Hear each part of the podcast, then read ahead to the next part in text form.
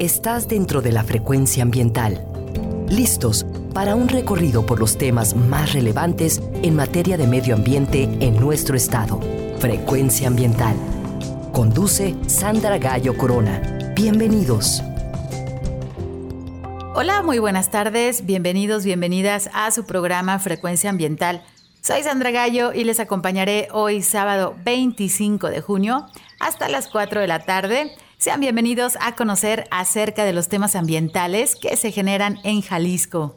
Estamos con ustedes desde la frecuencia de Jalisco Radio en el área metropolitana de Guadalajara a través del 96.3 y también nos escuchan desde el 630 de AM.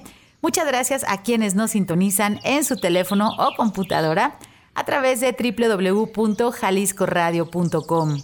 Les recuerdo que pueden escuchar los programas anteriores a través de la plataforma Spotify y en el enlace gobhal.mx diagonal Spotify Frecuencia Ambiental. Gracias a quienes nos acompañan esta tarde desde las regiones de nuestro estado de Jalisco, en los valles, en la Ciénega, la región Lagunas, el sur y sureste, en los altos y también a todos los municipios que integran la bella costa de Jalisco así como también las montañas de la Sierra Madre Occidental y el territorio Huirrárica en la zona norte. Muchas gracias por acompañarnos. Puedes comunicarte con nosotros a través de la página de Facebook y también vía Twitter. En ambas redes nos encuentras como arroba semadethal.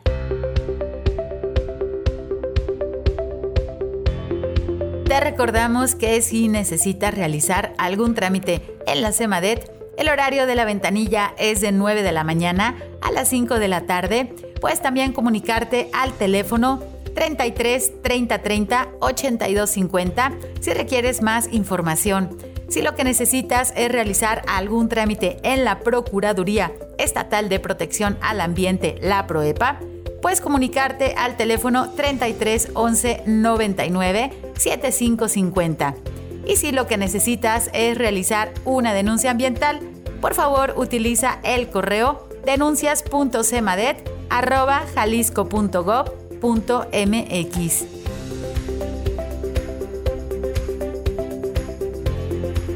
Te informamos que la CEMADET cuenta con una ventana digital en donde puedes realizar algunos trámites como la licencia ambiental única en materia atmosférica. También puedes realizar la solicitud como generador de residuos de manejo especial y puedes también tramitar tu cédula de operación anual. Visita la página trámitesambientales.jalisco.gov.mx.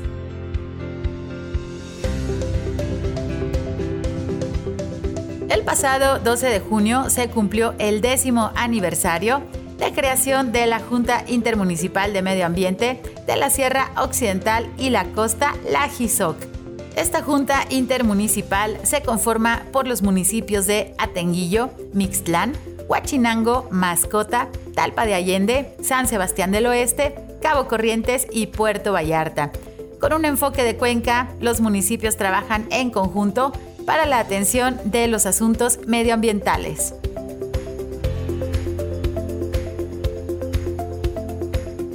Pasado 17 de junio se conmemoró el Día Mundial de Lucha contra la Desertificación. Cuando la tierra se degrada y deja de ser productiva, los espacios naturales se deterioran y se transforman. Por consecuencia, las emisiones de gases efecto invernadero están aumentando y la biodiversidad está disminuyendo. Evitar la desertificación es protegernos de fenómenos climáticos extremos como las sequías, las inundaciones, las tormentas de arena y de polvo.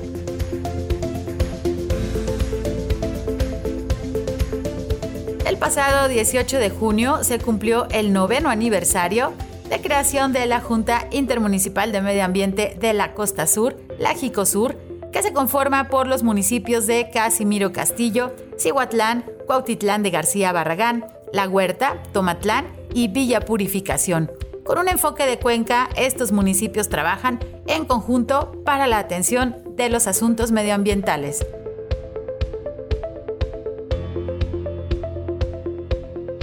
Concluyeron los talleres participativos para la construcción de la Estrategia de Integración de la Biodiversidad en el sector turismo del Estado de Jalisco.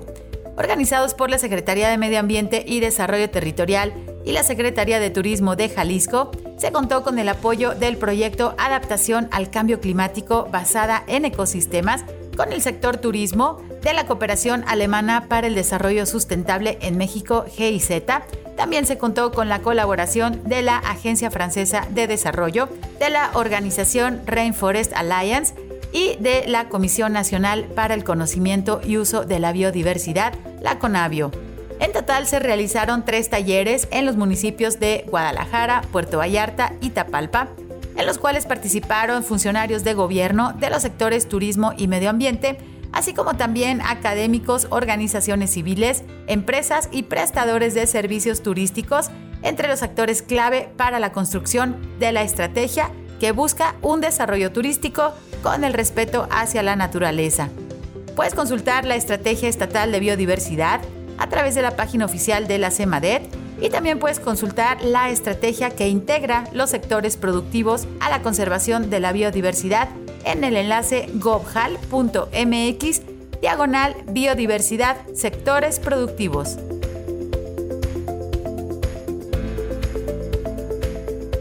El gobierno del estado invita a la edición del Premio Jalisco 2022. El Premio Jalisco tiene como objetivo reconocer y estimular a las personas que se hayan distinguido de manera relevante en el ámbito urbano, rural o indígena por sus actos, obras, proyectos o por una trayectoria ejemplar en favor de nuestro Estado. Si conoces a personas, instituciones u organismos de la sociedad civil que tengan una trayectoria destacada para Jalisco, la convocatoria está abierta en las categorías humanístico, literario, cultural, cívico, laboral, científico, deportivo y ambiental. Visita la página de la Secretaría de Cultura en su sección Convocatorias Activas en el enlace sc.jalisco.gov.mx diagonal convocatorias. Date prisa ya que el Premio Jalisco 2022 recibirá las postulaciones hasta el próximo 16 de julio.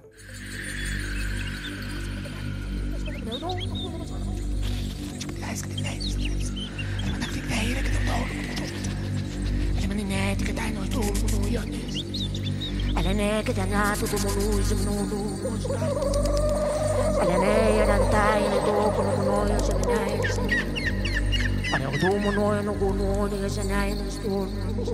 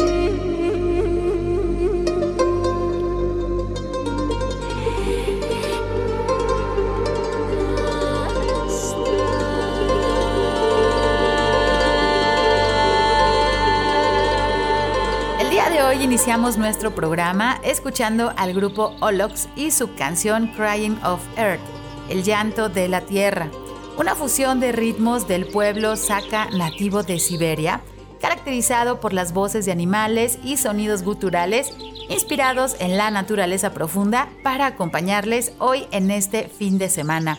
Hoy en Frecuencia Ambiental queremos platicar con ustedes acerca de un tema que es muy importante considerar cuando se requiere realizar un proyecto que implique obras, edificaciones, cambios de uso de suelo y modificaciones al entorno natural.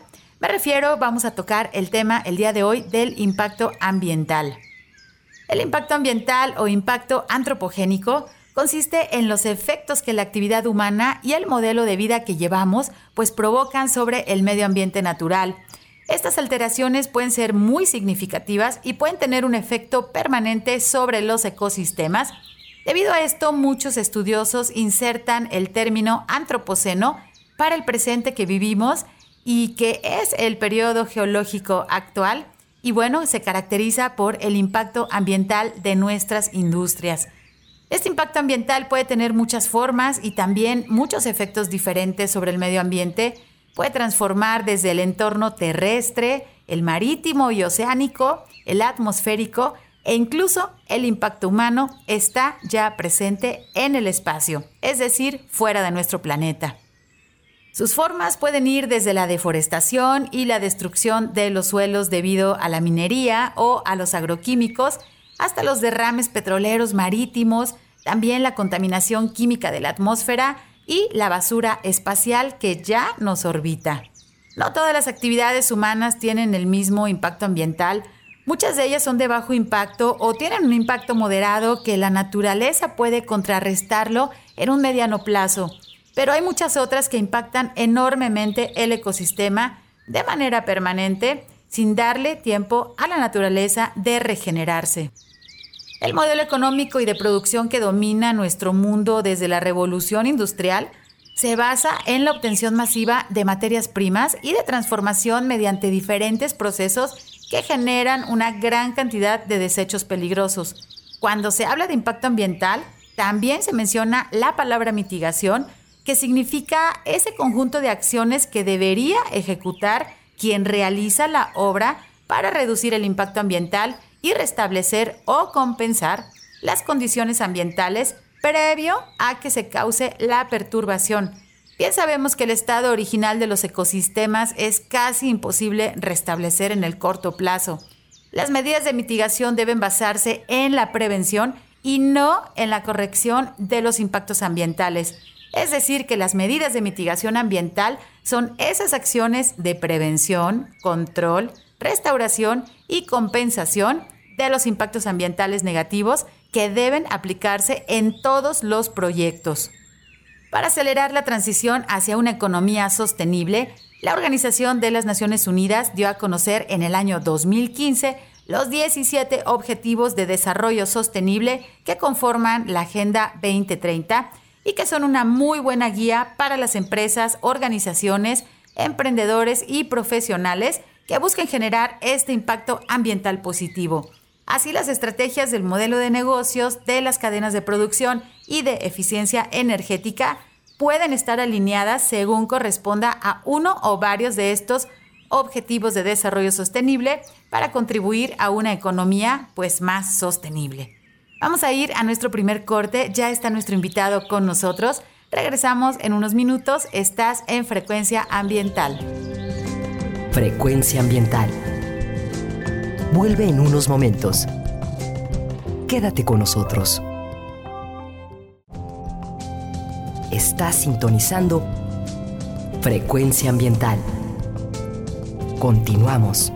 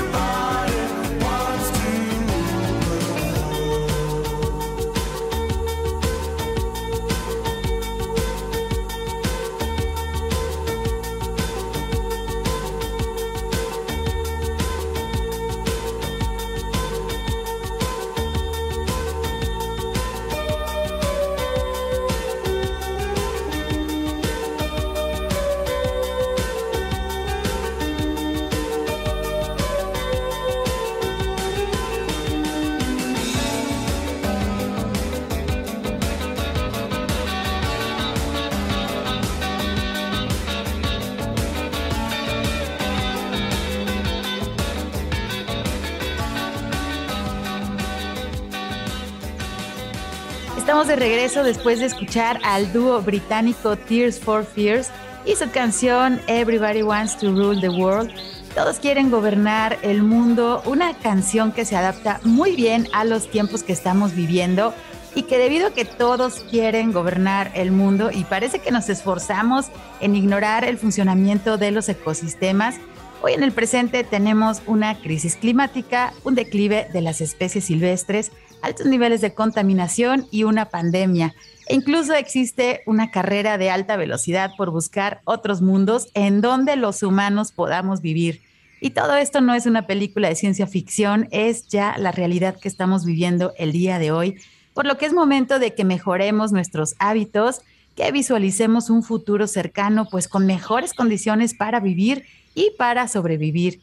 Hoy en Frecuencia Ambiental queremos platicar con ustedes acerca de un tema que es muy importante considerar cuando se realizan obras, edificaciones, cambios de uso de suelo y modificaciones al entorno natural. Me refiero al tema del impacto ambiental que provocan las actividades humanas. Y es que, queridos radioescuchas, no sé si alguna vez han puesto pues esta, esta idea de cuáles son las actividades humanas que no generan un impacto ambiental. Pues el día de hoy vamos a conocer más acerca de este tema y me da mucho gusto recibir al ingeniero Omar Saucedo Mora, quien es director de Evaluación de Impacto Ambiental de la Secretaría de Medio Ambiente y Desarrollo Territorial. Bienvenido, Omar. Buenas tardes, ¿cómo estás?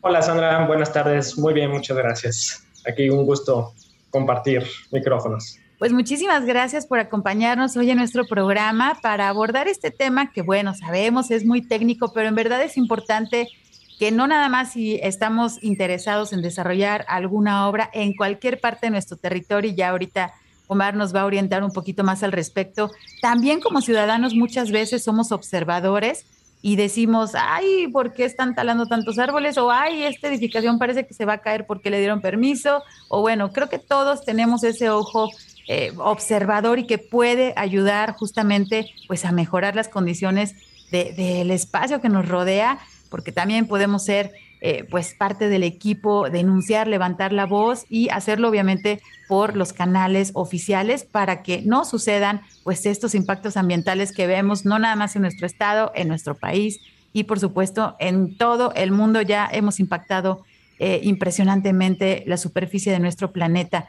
Pero aterrizando a la parte de eh, evaluación, impacto ambiental, Omar, platícanos, por favor, porque es importante evaluar justamente el impacto ambiental de los proyectos. Claro que sí, Sandra. Bueno, pues mira, eh, el tema del impacto ambiental, eh, que muy seguramente los radioescuchas han estado este, familiarizados últimamente con este término, con noticias este, de índole nacional.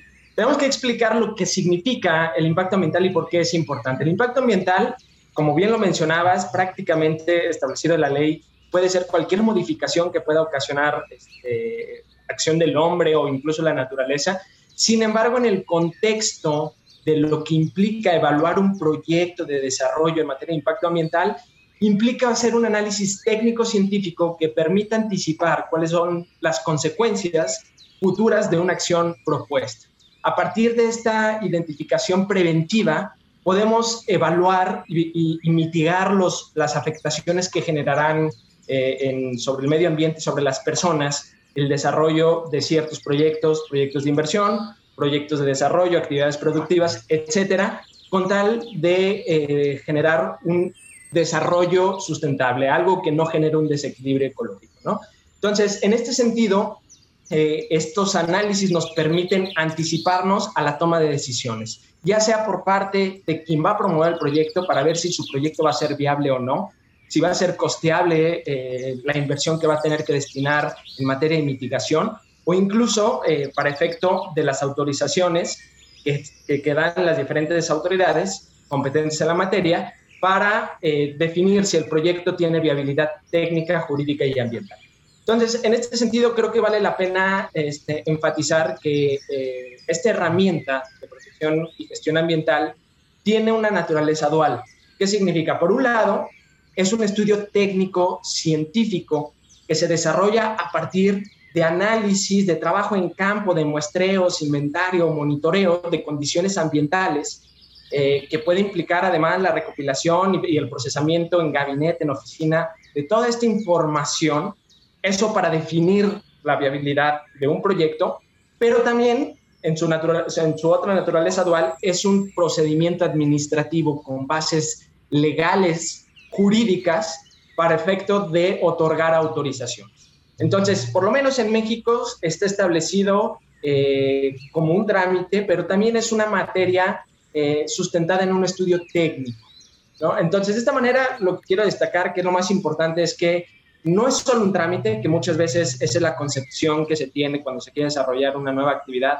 No es solo un trámite, el sustento técnico está fundado a partir de análisis de las condiciones actuales, incluso retrospectiva de cómo ha ido evolucionando el ecosistema efecto de eh, mitigar cuáles pudieran ser las consecuencias, incluso determinar si puede o no autorizarse ese proyecto. Pues qué importante lo que nos estás mencionando y hago la analogía, bueno, más bien me, me, aventura a tocar la imaginación y el recuerdo cercano a nuestros radioescuchas porque justamente este tipo eh, de, información que nos dices debe ser previa a la realización de los proyectos ¿no? Bueno, muchas veces hemos escuchado que, hay proyectos que ya están incluso abiertos y no tienen este, este tipo de evaluaciones, pero recordemos, bueno, muchas veces decimos, ah, ahí es un terreno, este, no sabemos que es federal porque está en el cauce de un río y entonces decimos, ahí en esa cañadita pues se vería muy bien una casa de estas eh, consideraciones y después tenemos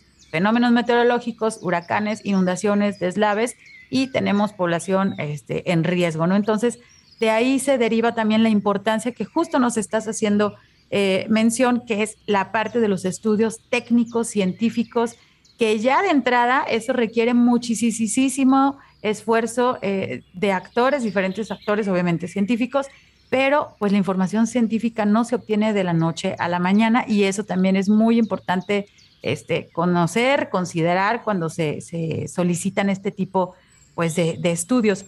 Ahora, muchas veces los ciudadanos no conocemos que diferentes eh, órganos de gobierno, niveles de gobierno, la federación, el Estado y los municipios tienen diferentes, eh, digamos, funciones, ¿no? Se complementan, pero a cada uno de ellos les, eh, les toca esa parte.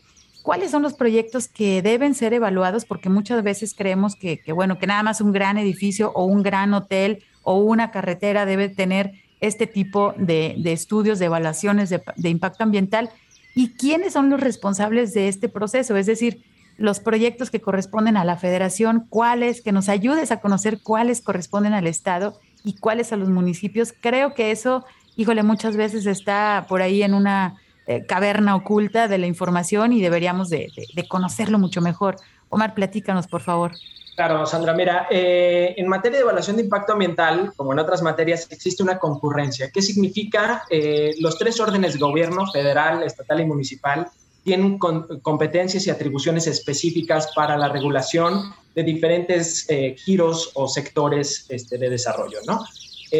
por supuesto, la, la, Secretaría de Medio Ambiente y Recursos Naturales, la Semarnat, a nivel federal, tiene para sí misma reservada las materias más complejas, ¿no? A través de la Ley Estatal del Equilibrio Ecológico y la Protección al Ambiente, la LEGEPA, ahí se establecen cuáles son las facultades que tiene la federación, los estados y los municipios. A nivel federal se reserva, insisto, los temas que tienen un poco más de complejidad por, el riesgo que implican de desequilibrio ecológico, por el riesgo del manejo de ciertas sustancias. Y entonces eh, podemos nombrar por, por, tener algunos ejemplos, eh, que las vías generales de comunicación como autopistas, aeropuertos, las vías del tren, son obras que están reservadas a la federación. Todo el tema del sector hidrocarburos, que puede ir desde las refinerías hasta hoy en día también las estaciones de servicio, las gasolineras en las ciudades, también son competencia federal. Toda la minería, las obras hidráulicas, las grandes presas, eh, incluso los desarrollos inmobiliarios, cuando estos se establecen en ecosistemas costeros junto a la costa. Todo eso es materia que la federación evalúa a través de la Semarna. Eh, la misma ley general, la LEGEPA, eh, delega a los gobiernos locales las otras competencias, ¿no? En el caso de Jalisco, la ley estatal del equilibrio ecológico y de protección al ambiente establece cuáles son las materias que evalúa el Estado a través de la CEMADEP y cuáles son las competencias que le corresponde a los municipios. No todos los municipios tienen una dirección de, medio ambiente, una dirección de ecología, en ocasiones son eh, organismos que los cabildos designan, pero eh, las facultades están establecidas en esta ley estatal. Por ejemplo, a nivel de Estado, a nosotros nos corresponde la regulación de rellenos sanitarios, de estaciones de transferencia de residuos sólidos urbanos eh, y de manejo especial, el tratamiento de esos residuos que no se consideran peligrosos, incluso las industrias que puedan generar emisiones a la atmósfera eh, a través de fuentes fijas cuando no son de competencia federal. Mientras que podemos mencionar como ejemplos a los eh, que les corresponde a los municipios la evaluación de la obra pública cuando se encuentra exclusivamente dentro de su territorio y aquellos fraccionamientos, edificios, centros comerciales, etcétera, cuando se ubiquen en zonas urbanas o reservas urbanas, insistiendo cuando esta este, zona no sea considerada ecosistema costero, ¿no? que en ese caso le tocaría a la federación. Pero eh, importante resaltar que una materia que es regulada por uno de los tres órdenes de gobierno no puede ser regulada por los demás, es decir, son excluyentes. Lo que le toca a la federación no le toca a los estados ni a los municipios y en el sentido contrario aplica igual. Y bueno, mucha información, esto es importante orientación cuando un ciudadano también necesita hacer una denuncia ambiental, pero bueno, no, no, no están tan empapados, es mucha información, de todos modos, si, si existe la necesidad de realizar una denuncia ambiental, pues pueden comunicarse también a la CEMADET. Por ahí tenemos un, este correo electrónico, ¿no? Es denuncias.cemadet.jalisco.gov.mx y obviamente ahí les vamos a orientar. Recuerden que la idea, pues, es eh, el objetivo primordial es reducir el impacto ambiental con respecto a las actividades que estamos realizando, porque alguien que contamina el agua va a contaminar pues muchísimos kilómetros, va a afectar a muchas comunidades. Entonces, pues hay que darle la vuelta. En verdad necesitamos actuar, necesitamos eh, informarnos sobre todo. Por eso, pues también decidimos sacar este tema que es pues un tanto técnico, pero es importantísimo que estén informados. Hablábamos de, eh, Omar, de estos estudios de impacto ambiental que tienen que ser técnicos, científicos. ¿Quiénes o quienes este, ahora sí que están capacitados para, desarrollar este tipo de estudios, que nos puedas también orientar eh, las personas que probablemente van a estar iniciando algún proyecto, están pensando en justamente realizar este trámite para pues la aprobación de, sus proyectos. ¿Quiénes son los que están capacitados para desarrollar este tipo de estudios? Bueno, en, principio, eh, por la complejidad del, y el tecnicismo que se utiliza en estos estudios, el rigor científico con el cual se tienen que desarrollar, evidentemente tienen que estar eh, o tienen que ser realizados por un equipo multidisciplinario de profesionistas en diferentes materias. ¿no? Ni siquiera existe un, solo perfil adecuado para hacer todos eh, los estudios que implica un estudio de impacto ambiental tenemos que eh, considerar en un proyecto a biólogos, a geólogos, a ingenieros forestales, hidrólogos, ingenieros ambientales, geógrafos, urbanistas, incluso de otras disciplinas que tengan especialización en calidad del aire, en calidad del agua, en suelos, flora, fauna, incluyendo también dinámicas sociales, culturales y socioeconómicas, porque eh, el componente social eh, es considerado como un componente más del sistema ambiental, ¿no? Entonces, eh, como tal, también es un componente sujeto a recibir impactos positivos y negativos de una propuesta de desarrollo. Entonces, eh, el enfoque multidisciplinario que tienen estos estudios es elemental para poder hacer un análisis holístico, integral, de todas las eh, variables que pueden intervenir. El, el, objetivo, a final de cuentas, es poder caracterizar cómo es el contexto actual, lo que se le denomina línea base sobre cómo es el ecosistema actual y a partir de que nosotros eh, o, el promovente decida implementar cierta obra o actividad que pueda generar un rompimiento en estas dinámicas ya este, establecidas, equilibradas, eh, se pueda anticipar cuál va a ser la consecuencia. Por eso necesitamos pues, los diferentes especialistas. Eh, uno de los principios de la evaluación ambiental dicta que estos estudios tienen que ser eficientes, enfocados, costo efectivos. ¿Qué significa? Que tenemos que saber en qué momento tenemos que integrar un equipo más amplio o cuándo no es necesario tener este, a, todo, a, todos los especialistas enfocados en un proyecto que puede ser por su contexto natural donde se va a ubicar o por la complejidad o la simplicidad más bien del, del proyecto en sí, no es necesario tener especialistas en diferentes materias. Sin embargo, eso lo determina cada proyecto en particular. En este sentido, creo que eh, cabe eh, destacar y hacer énfasis que aunque hay muchas consultorías que se dedican a esto, eh, lo importante de los estudios de impacto ambiental es que se hagan en serio y no en serie, ¿no? Como a veces ocurre, que están utilizando un mismo esquema de información y van este, haciendo refritos de, información recopilada para efecto de plasmar y cumplir con un trámite. Por eso el énfasis de que, eh, por lo menos en esta administración, en esta secretaría, el enfoque del impacto ambiental está centrado sobre la parte técnica más allá de la formalidad de un trámite.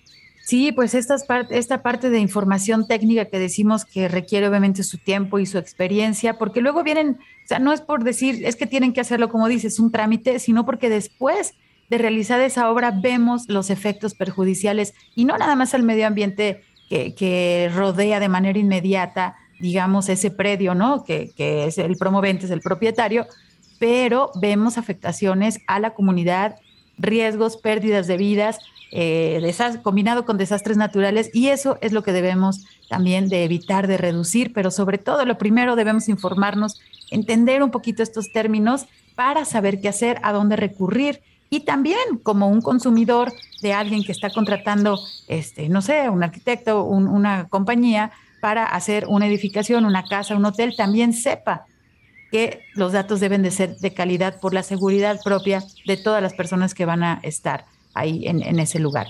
Vamos a tener que irnos a un corte de estación, pero regresamos. Estamos platicando acerca de qué es el impacto ambiental y bueno, cómo podemos desmenuzar este tema. Quédense con nosotros, regresamos en unos minutos, están en Frecuencia Ambiental. Frecuencia Ambiental. Regresa en unos minutos.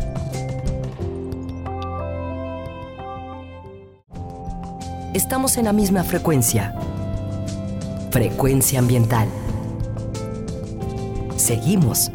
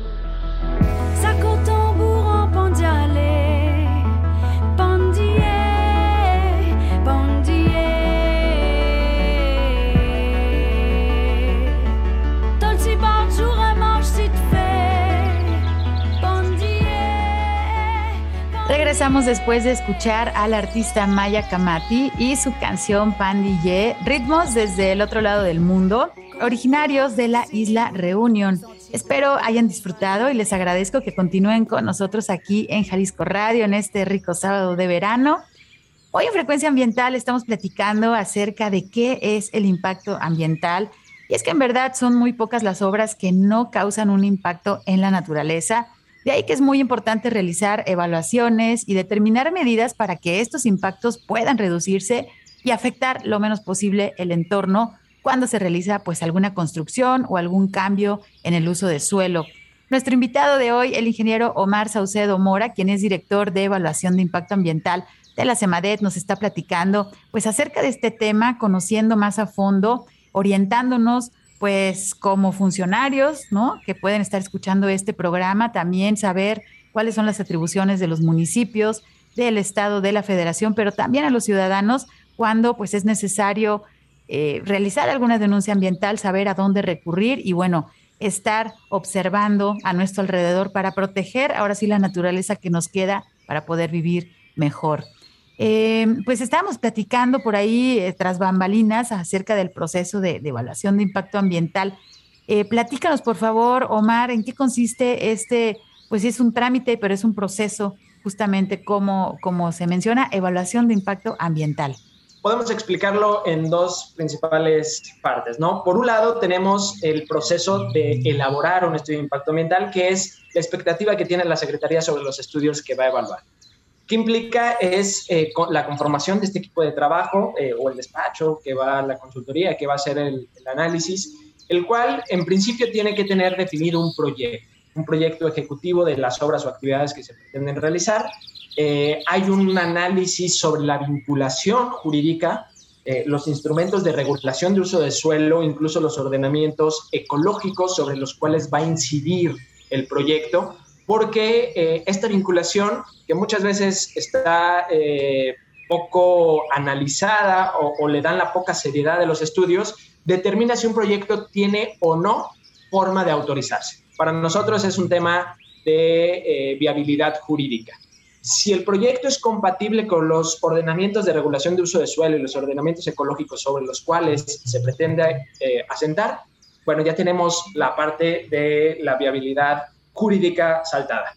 Posteriormente, se tiene que hacer un análisis, hacer una delimitación de un área de estudio, eh, también con bases técnicas, cómo se delimita un sistema ambiental, que es un esfuerzo como para eh, representar un ecosistema, que sabemos en la naturaleza no hay fronteras este, políticas ni geográficas, pero sí hay elementos que nos pueden llevar a presumir eh, una delimitación de un sistema ambiental que se convierte en la unidad de análisis geográfica de la información del ecosistema.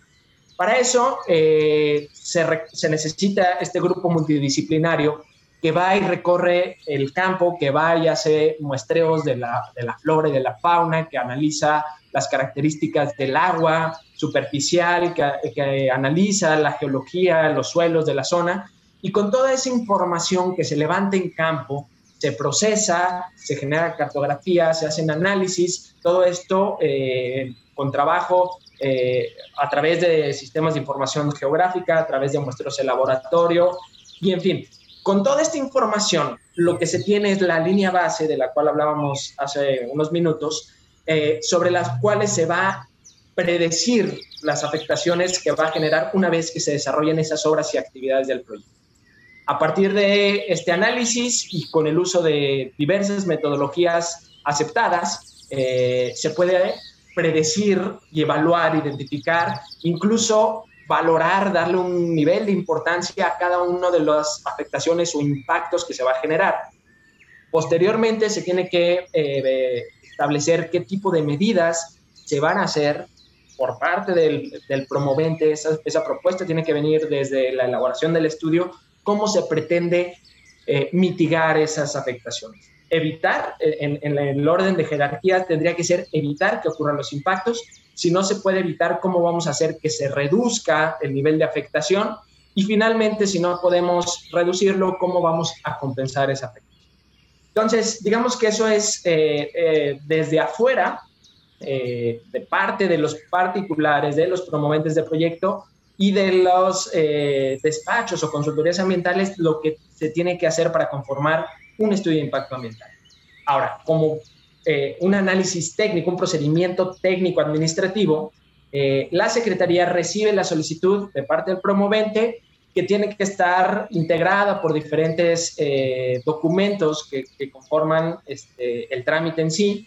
Se hace una revisión de esa información, si todo está en orden, se integra el expediente y pasa en evaluación. los técnicos evaluadores se encargan de verificar toda la información, de contrastarla contra la información que ya tiene la Secretaría, información de otros proyectos, información pública, se pueden hacer visitas de verificación en campo para, para realmente este, eh, confirmar lo que se dice en el estudio.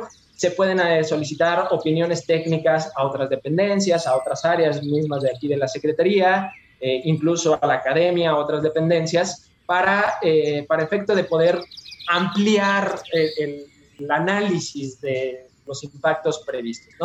Posteriormente también es, es facultad de, las autoridades solicitar información complementaria cuando la información presentada no es suficiente. eh, a partir de integrar, esto es un procedimiento que, que, está a nivel federal establecido en el reglamento en materia de evaluación de impacto ambiental. Igual a nivel estatal tenemos un reglamento en la materia donde se establecen estas etapas del proceso. Y eh, al final de todo este análisis, las autoridades competentes, ya sean federales, estatales o municipales, tienen que dictaminar de manera fundada y motivada si se autoriza o no se autoriza el proyecto y en todo caso bajo qué términos y condicionantes se autorizará. Yo quiero hacer aquí énfasis, Sandra, en que es importante entender que el hecho de acercarte a la autoridad, presentar el trámite con todos los requisitos, no predispone que se va a otorgar una autorización. No es una licencia eh, de conducir, eh, que incluso la licencia de conducir tienes que comprobar que sabes conducir, efectivamente, pero no es una licencia eh, como tal que se va a otorgar solo por haber presentado el trámite. Es justamente la información técnica la que le va a llevar a la autoridad a tomar la determinación si el proyecto es viable o no. En este sentido, si anticipamos que el proyecto puede generar un desequilibrio ecológico, afectar la salud de la población o que pueda propiciar que una o más especies puedan entrar en una categoría de amenazadas o peligro de extinción, o la contaminación de, algún cuerpo de agua, del suelo, o bien que el propio proyecto contravenga lo que dispone la legislación, la ley, el reglamento, las diferentes normas, o incluso cuando existe información falsa en estos estudios, se puede hacer una negación del proyecto una negación que está establecida como un supuesto de respuesta dentro de la ley y que eso implica un antecedente de que el proyecto, como se presenta, donde se quiere realizar, no es viable y por lo tanto no puede realizar. Omar, si de algo nos hemos dado cuenta es de que este proceso es algo un poco complejo, que requiere tiempo, ¿no? Y que en el bloque pasado lo mencionábamos, un estudio de impacto ambiental no se puede hacer de la noche a la mañana, si tienes especies migratorias, bueno, mínimo estarías muestreando, necesitarías estar tomando muestras y haciendo observaciones de la fauna durante un año para entender qué es lo que está pasando en la migración. Eso es importantísimo que a nuestros redescuchas les quede claro que este tipo de estudios, que sí son un trámite, pero tienen un trasfondo para justamente que los proyectos pues se realicen de la manera que tengan un menor impacto ambiental y que sean un poco más sustentables. Omar, sabemos que muchas veces eso no sucede. ¿Qué pasa cuando un propietario de un proyecto no respeta lo que se está indicando justamente en estos estudios, en las recomendaciones, en lo que ustedes, eh, pues bueno, las, determinaciones que ustedes puedan emitir? ¿Qué es lo que sucede cuando no se respeta esta parte? Bueno, tendremos que entender que eh, al, otorgarse una autorización, eh, es un documento oficial donde se establecen términos y condicionantes. Esas son las condiciones en las cuales se puede desarrollar la propuesta. Obviamente hay recursos de revisión. Si el particular cree que no está obteniendo lo que estaba eh, solicitando, puede ser eh, por la vía legal un recurso de revisión y, se podrán revisar las, los alcances. Pero una vez que se establece esa autorización, se convierte, digamos, en una norma adicional. son las condiciones particulares para que se desarrolle el proyecto. Salirse de, esas, de esos términos y condiciones puede eh, provocar una suspensión, una revocación o una cancelación de la autorización. Incluso se pueden empezar a eh, imputar ciertos daños ambientales, se puede venir un procedimiento administrativo con la Procuraduría eh, y vendrán algún otro tipo de sanciones. ¿no? Incluso tenemos leyes que se encargan de la revisión de la responsabilidad ambiental y que eso puede generar también en otro tipo de consecuencias incluso de orden penal. Entonces, eh, tenemos que entender que este, una autorización se tiene que respetar. Ese es el instrumento con el cual se garantiza que el proyecto puede desarrollarse sin generar un desequilibrio ecológico. Y eh, pues básicamente esas son las condiciones. Ahora, en este mismo sentido, tendremos que entender que iniciar un proyecto sin haber contado con esa autorización previa, como lo establece la ley, pues estamos violentando el proceso, estamos violentando la ley y estamos robándole la esencia predictiva a la herramienta de protección y gestión ambiental. Por lo tanto, el brincarse ese procedimiento también puede implicar la negación del proyecto. Tendrás que reparar el daño y tendrán que venir otro tipo de sanciones. ¿no? Eh, creo que de repente se, se permeó la idea de que aunque la ley dice que tienes que pedir permiso, era más fácil pedir perdón, ¿no? Eh, que no te quitaba tiempo, que no corrías el riesgo de que te dijeran que no y al final eh, obtenías el mismo resultado que es no me estén molestando. Esta concepción ha ido cambiando poco a poco, hemos trabajado para devolverle la cultura y la legalidad a este proceso. vamos, su esencia es eh, ser útil como una herramienta de protección y gestión ambiental, no tiene para nada un fin recaudatorio, como, como a veces se cree, no es una pérdida de tiempo, el objeto de este, eh, esta herramienta de protección y gestión ambiental es justamente tomar decisiones con un enfoque mucho más amplio de lo que un solo proyecto puede prever como, como afectación inmediata en su predio y en el contexto inmediato, sino nosotros como autoridad eh, revisamos el, el, enfoque regional de estas consecuencias, analizamos el impacto acumulativo, tratamos de cuantificar en cierta medida o, medir la capacidad de carga del ecosistema para saber dónde un proyecto puede o no puede caber ya por la carga de todo lo demás que hay en el entorno. Entonces, eh, si te brincas este proceso, realizas la obra sin contar con la autorización, realmente dejas de lado eh, la capacidad de la autoridad técnica para determinar si el proyecto es viable o no. Entonces, ahí estamos hablando de un delito ambiental, podemos estar hablando de faltas administrativas y eh, no necesariamente creo que eso debería quedar más que claro. No va a ser ni más fácil, ni más rápido, ni más económico pedir perdón que pedir permiso. Eso creo que es, vale la pena destacar. Sí, y ahorita que bueno, estás mencionando mucha información eh, importante y muy detallada.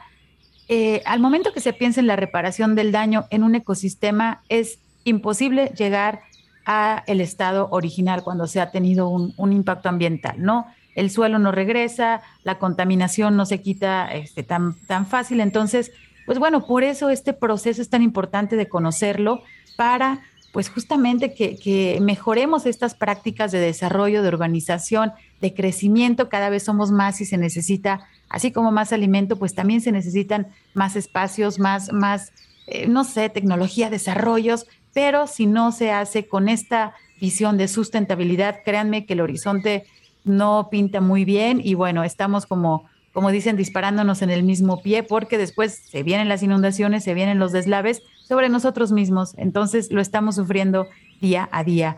Como ciudadanos, Omar, estamos a punto de cerrar el, nuestro programa del día de hoy. Como ciudadanos, ¿cómo podemos reportar alguna obra que observemos que está causando serios impactos al ambiente? Bien, Sandra, eh, hay diferentes mecanismos. Eh, es la Procuraduría Federal de Protección al Ambiente en el ámbito federal o la Procuraduría Estatal de Protección al Ambiente, la PROEPA en el ámbito estatal o incluso las direcciones de medio ambiente o inspección y vigilancia municipal las que pueden eh, o, tienen sistemas para recibir las denuncias y, este, las denuncias ciudadanas, ¿no? Se puede poner una queja, eh, comentabas hace rato el correo electrónico de denuncias EMADET, eh, también hay datos de contacto en la página de semadet.jalisco.gov.mx. Ahí pueden encontrar los medios para poner una denuncia y señalar sitios donde se estén realizando actividades que a lo mejor pueden tener autorización de impacto ambiental, pero no están respetando esos términos y condicionantes de los cuales hablábamos, o bien eh, pudieron haber generado una desviación a su operación normal, en las cuales fueron evaluados, y están generando algún tipo de contaminación o afectación. Eh, en estos canales es como toda persona puede reportar y serían estas dependencias, la Procuraduría, eh, la Profepa o la Proepa, eh, o en el caso de los municipios, inspección este, y vigilancia, quienes acudirían al sitio a hacer eh, lo que corresponde para atención de esa denuncia. Pues muchísimas gracias. Estamos llegando a la parte final de nuestro programa. Les pedimos que por favor sigan cuidándose. Después de más de dos años hemos aprendido cómo se contagia un pequeño virus, así que no lo olvidemos. Y en espacios cerrados continuemos con el uso del cubrebocas ya que los contagios pues van en aumento. Hay que cuidarnos y cuidar a la gente que nos rodea. Quiero agradecer a nuestro invitado Omar Saucedo Mora. Muchísimas gracias Omar por acompañarnos. Con mucho gusto, con mucho gusto Sandra. Muchas gracias también a mi compañero Marco Barajas por su ayuda en la producción desde la cabina de Jalisco Radio. Soy Sandra Gallo y les agradezco mucho su escucha. Que tengan muy buen fin de semana. Se quedan con la programación de la JB Jalisco Radio. Les esperamos el próximo sábado a las 3 de la tarde. Por hoy ha sido todo en Frecuencia Ambiental. Te esperamos el próximo sábado a las 3 de la tarde para seguir explorando los temas relevantes del medio ambiente de nuestro estado y más allá. Frecuencia Ambiental una coproducción de la Secretaría de Medio Ambiente y Desarrollo Territorial y JB Jalisco Radio. Hasta entonces.